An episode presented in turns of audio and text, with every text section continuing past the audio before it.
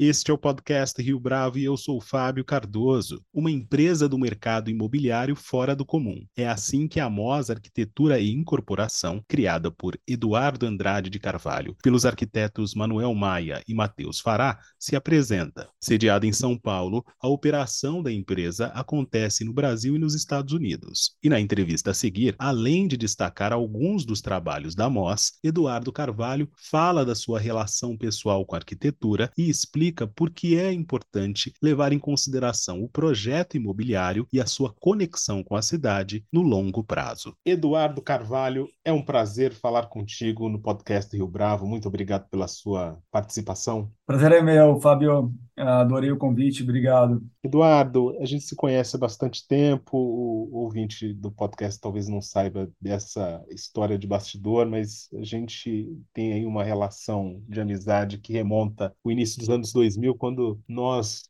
escrevíamos no bravo e distinto site do Digestivo Cultural. E já naquela época você tinha um interesse singular pela cidade, ou mais do que isso, né, pela ideia de cidades em geral, não pela cidade de São Paulo especificamente. E por ocasião disso, teve um texto que eu estava até retomei esse tempo por conta dessa preparação para a entrevista, por ocasião do aniversário de São Paulo. Você criticava bastante São Paulo como uma espécie de estrutura que não estava acabada, bem acabada. Estou fazendo esse longo preâmbulo, essa longa introdução, para te perguntar o seguinte: quando é que a sua história profissional se encontrou com arquitetura e com mercado imobiliário, de certa maneira? conta para mim e, mais do que isso, né, apresenta para o nosso ouvinte um pouco dessa trajetória. Ah, legal. Uh, Fábio, obrigado pela pergunta. Quando você falou do digestivo e falou de cidades, eu fiquei perguntando aqui, putz, o que, que eu escrevi sobre cidades lá? E foi curioso você ter comentado isso, porque eu me lembrei que um dos meus primeiros textos foi sobre uma experiência, acho que em Nova York, eu tinha acabado de voltar de lá, de um jogo do Yankees, e eu me lembro de voltar do jogo pro, pro apartamento em que eu estava e ver Manhattan, assim, tipo, ver, ver a cidade, na verdade, acontecendo, e foi um texto sobre isso. Quando você falou de digestivo e cidades, eu me lembrei desse texto. Eu me esqueci desse texto uh, criticando, São, não criticando São Paulo, né? mas enfim, São Paulo não é uma cidade fácil de ver, de entender. Mas é curioso que nessa, nessa época, assim, antes de eu começar a trabalhar no mercado imobiliário, de fato, assim, se eu pegar, tipo, eu, eu acho que eu tinha essa curiosidade, o interesse, assim, de, de, de viver na cidade, assim. Então, enquanto eu estudava administração de empresas, no começo dos anos 2000, eu tinha dúvida o que ia fazer profissionalmente, né? Se eu ia, eu tinha, eu tinha vontade assim de um lado de seguir uma carreira diplomática, tinha muito interesse pelo pelo pelo mundo e achava que a, essa profissão era um caminho para descobrir assim, enfim, também as coisas que aconteciam no, fora do Brasil, em outros lugares. E de outro lado, eu tinha muita vontade de montar uma empresa também, e não sabia exatamente em que setor. E eu conheci no começo dos anos 2000 um pessoal que estava montando uma incorporadora, não era uma época em que o mercado imobiliário estava muito movimentado, mas eu gostei da ideia de participar do, do, da, da, estruturação de uma incorporadora. E aí comecei a me, me apegar ao assunto, assim, de um lado a, a gestão de uma, de uma empresa que estava começando a nascer, e de outro ao próprio mercado imobiliário e a relação dele com a cidade. Não é uma época em que eu tinha um interesse particular ou muito forte por arquitetura. E ao longo do meu trabalho em incorporação imobiliária, eu comecei a me interessar mais por isso. Mas de fato, assim, acho que eu demorei para perceber que eu já me interessava muito por esse assunto de cidades, assim, tipo, acho que mais novo, até antes da cidade, assim, antes dos, dos meus começos de 20 anos. Eu achei que esse interesse tivesse surgido quando eu tinha 30 anos, mais ou menos, mas nasceu bem antes para você é uma consequência se interessar por arquitetura depois de começar a participar do mercado imobiliário como você começou a participar? Eu acho que quando eu estava trabalhando com incorporação, eu comecei a talvez olhar com o olhar mais crítico o tipo de empreendimento que as incorporadoras, inclusive onde eu trabalhava, faziam. E comecei a me perguntar se não dava para fazer uh, melhor, ou tipo com uma, ou com uma relação melhor com a cidade, né? Enfim, ou com um desenho arquitetônico, enfim, também no sentido não urbano, né? Do, do próprio prédio, assim, ter, ter um desenho talvez mais interessante interessante. E algumas coisas talvez tenham, tenham despertado essa minha atenção, assim. Eu acho que uma delas foi um livrinho do Alain de Botton, assim, que ele fala sobre arquitetura e ele fez um documentário, se não me engano, uh, para a BBC também sobre esse assunto e falar sobre arquitetura moderna. Ele criticava muito uma arquitetura pastiche, assim, e, e, a, e a legislação também inglesa, que às vezes é muito rigorosa com respeito às tradições, mas acaba ficando uma coisa meio falsa e que poderia ter uma arquitetura mais nova, mais interessante, mais conectada com o jeito de viver contemporâneo. E eu me lembro também de um amigo nosso, né, Daniel Pisa, escreveu alguns textos sobre projetos que na época ele não era, né, ele escrevia, fazia crítica cultural assim, mas ele também tinha interesse por por arquitetura e escrevia alguns textos sobre esse assunto às vezes. E eu me lembro de um texto que ele escreveu sobre alguns projetos mais interessantes que estavam sendo feitos na época também, por algumas histórias de arquitetura, com as árvores, enfim, algumas experiências legais também. Foi uma coisa também que despertou atenção para essa oportunidade assim, ou enfim, para esse assunto. Você destacou na sua primeira resposta um pouco do que eu vou perguntar agora, que é, no início dos anos 2000, pelo menos não para nós jovens naquela ocasião, o mercado imobiliário ele não era tão presente com essa cara que ele tem hoje, né, de negócio e um negócio cada vez mais pujante. Né? Parecia que era um desenvolvimento natural da cidade daquele jeito que estava sendo feito. Mas, paralelamente a isso, começaram a surgir ideias mais inovadoras, mais interessantes, mais atraentes, sobretudo do ponto de vista estético. Ficou claro que havia uma divisão, que existe uma divisão, né, por um determinado modelo que é mais do mesmo, talvez, e um outro modelo que é mais arrojado, que é diferente e que tenta ressignificar a cidade. Como é que é para você, ou como é que foi para você ter que conviver nesses dois mundos? Talvez de um lado mais criativo e de outro mais preso ao negócio. Você, de certa forma, teve que escolher essa tensão em determinado momento? Não, Fábio, é isso que me interessa, entendeu? É esse encontro, essa intersecção, essa oportunidade, né? De um lado,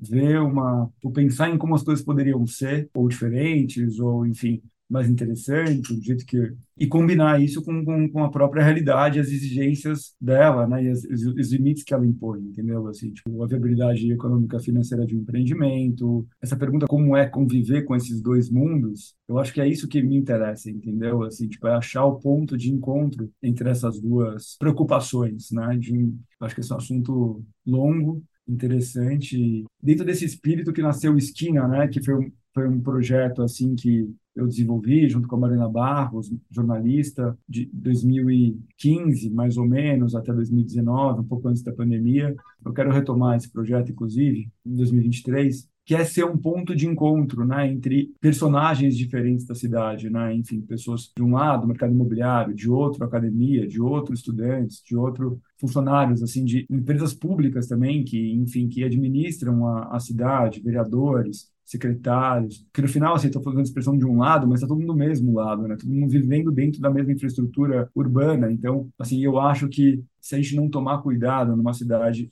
potencialmente, né, tipo, árida como São Paulo, a gente pode ficar mais longe do que devia estar. Então, esse ambiente, né, uma esquina, nasceu com esse espírito, sabe, de, de, juntar as pessoas e estimular que elas conversem juntas sobre a mesma coisa, né, enfim, acho que, e aí fazer esse encontro, né, tipo, não falar no, no, no, no entre sobre como a cidade poderia ser, como ela é, quais são os limites, como a legislação de repente poderia ser uh, mais interessante, os projetos mais criativos, enfim. E acho que a partir desse diálogo, assim, tipo, novas ideias podem surgir, todo mundo pode se beneficiar disso. Como é que esse ambiente que o Esquinas promoveu te trouxe até o lugar onde você está hoje? Quando você desenvolveu a iniciativa do Esquinas junto com a Mariana Barros, você estava em outra incorporadora. Como é que esses encontros, essas conversas que aconteciam com alguma frequência, te permitiram, na verdade, dar esse salto para onde você está hoje? Hoje? A ideia da esquina surgiu, na verdade, acho que eu frequentava tipo ambientes em que a cidade era ambientes muito diferentes em que a, a cidade era discutida assim nessa época. Uh, eu ia numa convenção no, no Secov, que é o Sindicato dos Incorporadores, e estava ao mesmo tempo fazendo uma pós-graduação em arquitetura na escola da cidade. E acho que eu via de alguma forma que minha sensação é que seria legal criar um espaço em que pessoas com pontos de vista às vezes diferentes sobre a cidade pudessem conversar sobre o assunto.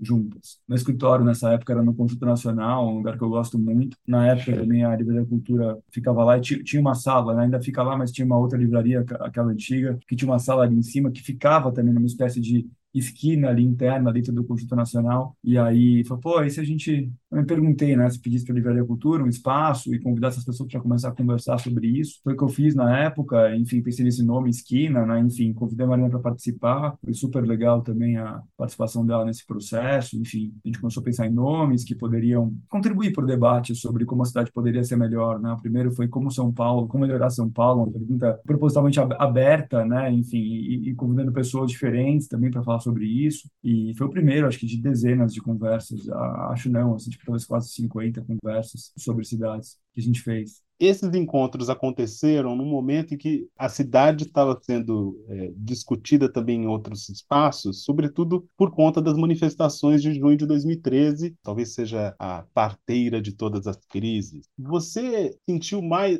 mais vontade das pessoas conversarem sobre esse tema por conta do que tinha ocorrido em 2013? Você, particularmente, se sentiu motivado para falar a respeito desse assunto por conta do que houve?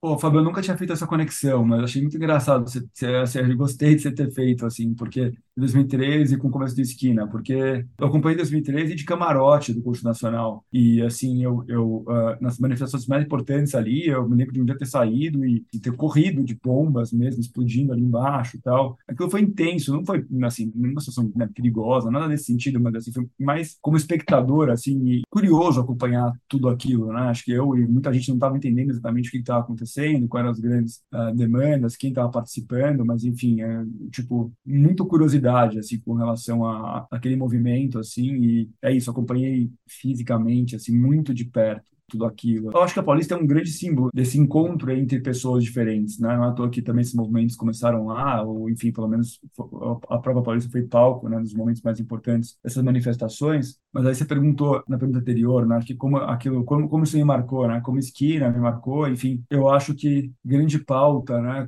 Claro, com muita conversa com a Mariana também, mas assim, o esquina foi eu acho que a gente convidava as pessoas, né, e pensava nos assuntos considerando o que a gente queria ouvir, né, quais são os temas importantes. Então, o que a gente gostaria de que fossem mais discutidos. E eu acho que se ficou alguma coisa assim do esquina, assim, essa oportunidade, assim, sabe, que existe entre você juntar, né, tipo, aproveitar a cidade, né, em, em que há um ambiente plural, assim, por definição, mas juntar pessoas que aparecem quando você cria pessoas diferentes, conecta pessoas diferentes para falar sobre sobre um assunto que todas estão ali bem intencionadas, querendo que querendo que alguma coisa melhore, né? Então, teve debate sobre os rios, debate sobre na né, mobilidade, sobre bicicleta, enfim. É muito bom ter acompanhado tudo aquilo e, e de fato, assim, acho que me formou e me sensibilizou, assim, para vários assuntos ligados às cidades. Mas eu nunca tinha feito essa conexão de 2013 com isso, mas com certeza, mas não ter percebido ter participado, assim, de perto de tudo aquilo me, me estimulou a discutir mais o assunto. Não, a minha pergunta foi exatamente nesse sentido, porque eu, eu, eu entendo, a gente não conversou a respeito disso na época, nem mesmo antes dessa entrevista sobre esse ponto em especial, mas me parece evidente que há uma conexão, ainda que seja indireta, entre essas duas frentes, né? entre as pessoas terem tomado as ruas do jeito que ninguém imaginava e o Esquinas ter começado a discutir a cidade com vários atores, vários personagens, talvez fontes oficiais e fontes alternativas também. Eu acho que aproveitando essa deixa, fala para a gente como é que a mostra se estrutura levando em consideração todo esse momento que a cidade vive, que é um momento de retomada de várias coisas, mas também com um mercado imobiliário bastante agressivo em determinadas franjas da cidade. Como é que você tenta equalizar essas duas verdades simultâneas? O mercado imobiliário ele é, ele é assim acho que ele não é agressivo por definição, né? Mas ele pode ser potencialmente agressivo se ele estiver fora da medida de, em algum sentido, né? Igual muita coisa pode ser, assim. Então, eu acho que, assim, ele ser agressivo ou não depende muito do desenho do prédio, né? Tipo, do desenho da própria forma do, do, do prédio, assim, e, e, principalmente da relação do prédio com a cidade. Né? Se ele é agressivo, provavelmente ele é agressivo, né? com a cidade, agressivo com as pessoas que passam na frente dele, agressivo com a infraestrutura que como é que faz para ele não ser agressivo? Por outro lado, né, tipo, é o próprio, se quiser, assim, não precisa se chamar de mercado imobiliário, mas é o próprio a vida das pessoas, os lugares em que elas querem morar, e o lugar em que as atividades acontecem, que forma a cidade, né? Tipo, cidade são várias pessoas, na verdade, morando e vivendo, compartilhando os espaços juntas, né? Quer dizer, isso por definição não é uma coisa agressiva ou não deveria ser, né? Enfim, e, é, e se a gente está entendendo, né, que o mercado imobiliário está sendo agressivo, acho importante entender por que, que isso pode estar tá acontecendo, né? Porque não é para ser. Então, talvez seja um muro fora do lugar, ou um muro no lugar em que poderia ter um jardim, poderia ter um espaço público. É um prédio mais alto, talvez, do que seria o ideal que existisse naquele lugar. Enfim, é uma rua que é estreita, mas com um prédio muito grande. Quer dizer, por que, que isso acontece? Né? Tipo, enfim, claro, tem uma demanda de muita gente, provavelmente querendo viver em alguns lugares que talvez não tenham infraestrutura, uma legislação que às vezes pode permitir que pequenas violências aconteçam em alguns lugares. É uma pressa, às vezes, também no, no, desenho, uma falta de cuidado do próprio, se quiser, né, tipo, do agente imobiliário ali, ou do incorporador, com esse encontro da, da, da, cidade com, com o prédio, né, com o espaço privado. Então, tem uma série de, de, coisas assim que a gente poderia tipo jogar para frente, né? Assim, poderia chamar atenção para como a cidade poderia ser. Eu, eu, mesmo com a mesma legislação, dizer, o que, que você pode fazer com o que existe hoje, né? Tipo, quais são os cuidados que desenhando um prédio você pode ter que podem fazer com que a cidade seja melhor? Do que ela, era antes, no lugar que ela está. Quais são as questões da legislação que existe hoje que poderiam ser repensadas para que estimulasse, né, o que para que estimule que, que, que a cidade seja mais agradável, mais viva, menos violenta, menos dura, o, como incorporador, enfim, tipo, a gente tem que pensar nessas questões o tempo inteiro, né? Tipo, enfim, o que a gente faz tem consequência e pode ser boa, se a gente não tomar cuidado pode ser ruim também. Eu acho que tem uma série de, de experiências aí que aconteceram também nos últimos anos que dá para tirar algumas conclusões também do que poderia ter sido, né? Até ouvir esses dias o Raul Justilores falando na CBN sobre a Rebouças, né, que foi assim muito desenvolvida nos últimos anos, né, depois da, da, da, dessa revisão da lei de zoneamento, uma série de oportunidades que se perderam ou de coisas que estão acontecendo hoje que já poderiam ser revistas também, né, desde a infraestrutura, desde o tamanho, da inteligência também do desenho, do ponto de ônibus, os marquises, né, que ele citou a Lua Nietzsche, que ele entrevistou para um documentário, um vídeo que ele fez para o YouTube dele,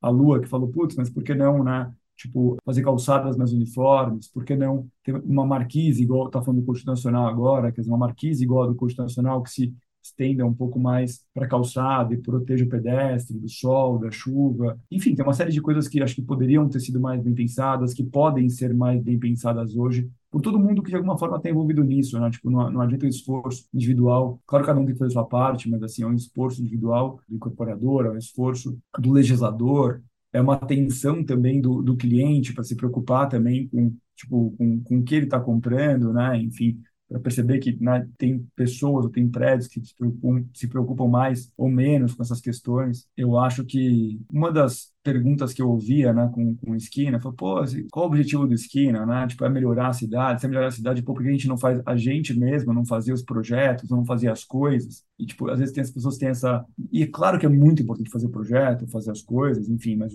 no caso ali, o, a gente achava que era muito importante também estimular o debate sobre as coisas, entendeu? Para que esses debates, para que esses projetos, ou para quem for fazer os projetos, ou fazer as coisas, né, entre aspas, façam de forma mais bem pensada, né? Na MOS, vocês levam todos esses elementos em consideração, principalmente, eu acho que é uma palavra-chave, que é a palavra legado, em conta? Meus sócios na MOS são arquitetos, né? o Manuel e o Matheus, e, enfim, é, eu não sou, mas eles são a gente tem uma equipe grande de arquitetos, assim, muito sensível a todos esses assuntos, assim, a gente tem muito orgulho disso, sabe? E tem uma ação, assim, tipo, a gente estimula isso, a própria, assim, equipe, assim, é super atenta a essas questões. Curiosamente, assim, até, na semana passada a gente estava numa reunião e aí um, um, grupo de arquitetos que trabalha com a gente trouxe desenhos de um concurso em que eles participaram, ganharam de, de móveis urbanos, entendeu? Então, assim, que na época não foi, não foi executado, mas, assim, até parece que agora esse assunto voltou e parece que esses móveis aí que, a, que eles desenharam pode ser que também sejam executados em, pela prefeitura em breve.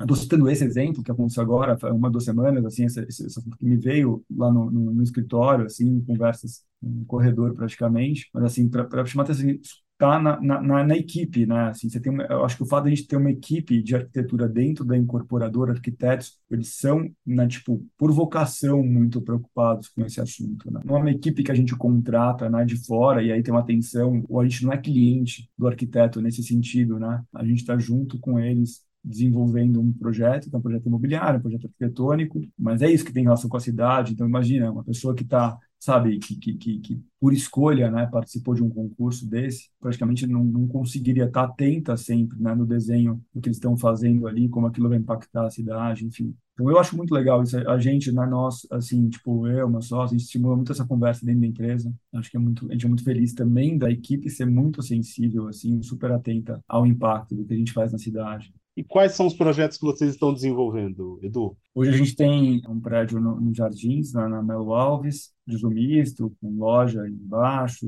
enfim, apartamentos em cima. A gente tem um lançamento também nos Jardins, no, desculpa, em Pinheiros, estamos começando a obra agora, chama Sabino. Vamos começar agora, a obra agora no começo do ano. Esse projeto tem duas frentes, para Alves Guimarães, para Capote Valente também, tem um, além da loja, uh, tem também um espaço, um prédio comercial também. Além disso, a gente tem casas em desenvolvimento também, casas grandes, assim, de campo, que a gente faz também. A gente está começando a fazer coisa fora do Brasil também. A gente tem uma casa em desenvolvimento em Palo Alto, na Califórnia. A gente tem um projeto maior também para desenvolver casas em Miami, uma coisa que a gente, meus, meus arquitetos, meus sócios, né, foram arquitetos de muitas casas já, casas muito boas, enfim. E é uma linha também de, de negócio da empresa, então, desenvolver casas em alguns lugares do interior de São Paulo e nos Estados Unidos também a parte da viabilidade financeira ela tem mais peso na hora de você escolher essas praças onde esses projetos vão se desenvolver ou isso tem outro caminho? Não, é claro que tudo isso tem que ser viável financeiramente, né? Enfim, senão isso é difícil, qualquer projeto ter futuro, né? E esses também. Das casas, assim, começou por uma oportunidade, meio que, assim, uma percepção de que poderia ser um bom negócio de um dos meus sócios e a gente decidiu investir nessa área num segundo momento, entendeu? Assim, não começou de, putz, ah, vamos fazer a viabilidade, fazer o estudo, mas depois isso se mostrou um bom negócio também, enfim, e é uma coisa que a gente está investindo. Estados Unidos a gente está fazendo porque a gente, desde que a gente montou a empresa, a gente queria fazer coisas fora do Brasil também, estudou bastante em alguns lugares e concluiu que os Estados Unidos assim era o melhor negócio, considerando o que a gente sabe fazer e as oportunidades que a gente encontrou. Edu, para a gente encerrar, é, se você fosse escrever uma carta para os vizinhos dos imóveis ou dos empreendimentos que vocês estão desenvolvendo, para que fosse lida daqui a 20 anos, qual mensagem você enfatizaria? O que eu sempre falo, assim, é que se a gente for fazer uma coisa a gente desconfie que seja pior do que o que existia lá antes, é melhor a gente não fazer, entendeu? Assim, tipo, a gente prefere não fazer.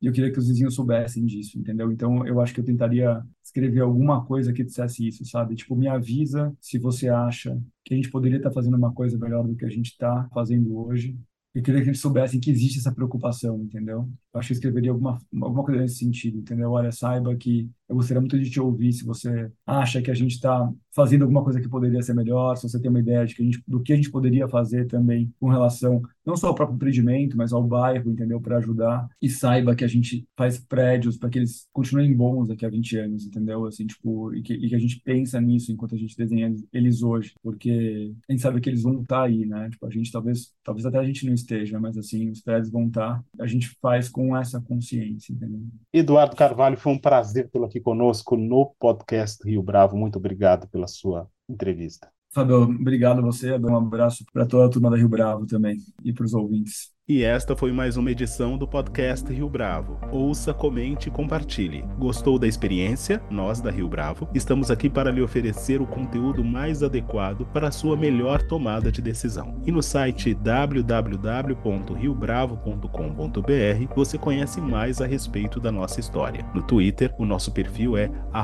@podcastriobravo.